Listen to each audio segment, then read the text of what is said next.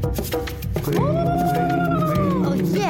你了吗你了吗？大家好，我系赵经理。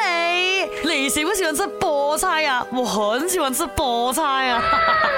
我讲紧嘅系 spinach 啊，菠菜。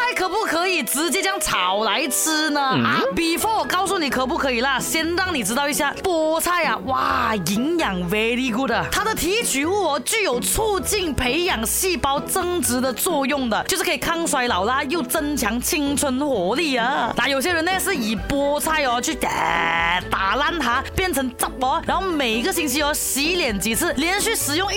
光日子啦，就可以清洁的皮肤毛孔，减少皱纹，还有色素斑，保持皮肤光滑。